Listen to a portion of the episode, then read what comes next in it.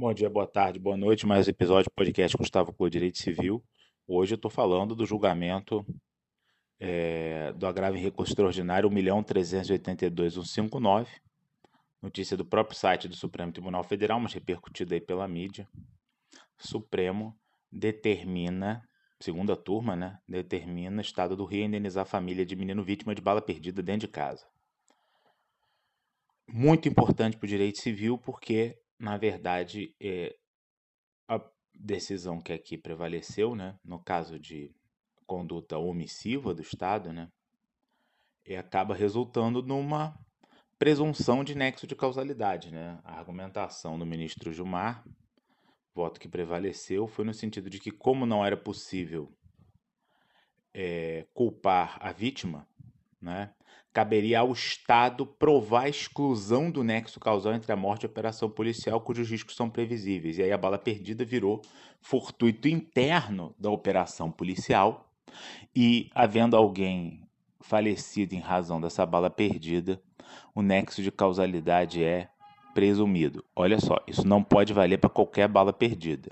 Isso, essa, essa decisão ela está no contexto de uma operação policial. E aí a gente não, não não vai, nesse caso, perquirir a origem da bala, né?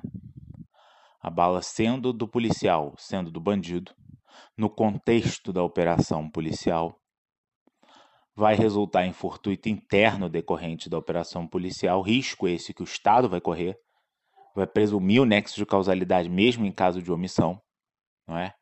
E aí caberá ao Estado quebrar o nexo de causalidade, por exemplo, provando uma culpa exclusiva da vítima, que no caso de uma criança é muito difícil, né?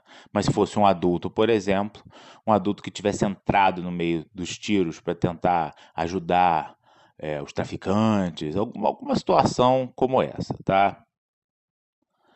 Teve uma divergência do ministro Cássio, que votou com um pensamento mais tradicional que nesses casos o Estado não pode responder pelo risco. É, não é um voto doido, é um voto comum. O voto mais comum é o do Cássio. O do Cássio não daria notícia, não estaria nem fazendo esse podcast. Como esse, vocês vão achar muitos. O que dá notícia efetivamente é essa mudança de visão, não é? E aí é, entendeu-se que a mãe do menino vai receber 100 mil e a irmã e a tia 50 mil cada, corrigidos da data do evento aí na fórmula da súmula 54 é, do STJ, né? Convém a gente ver como é que vão ser os desdobramentos decorrentes é, disso daí. Se isso vai para plenário, se, vão, se vai virar jurisprudência mesmo, se os tribunais de baixo vão aplicar exatamente assim. Mas que é algo efetivamente relevante é e merece a nossa atenção. Um abraço, até a próxima.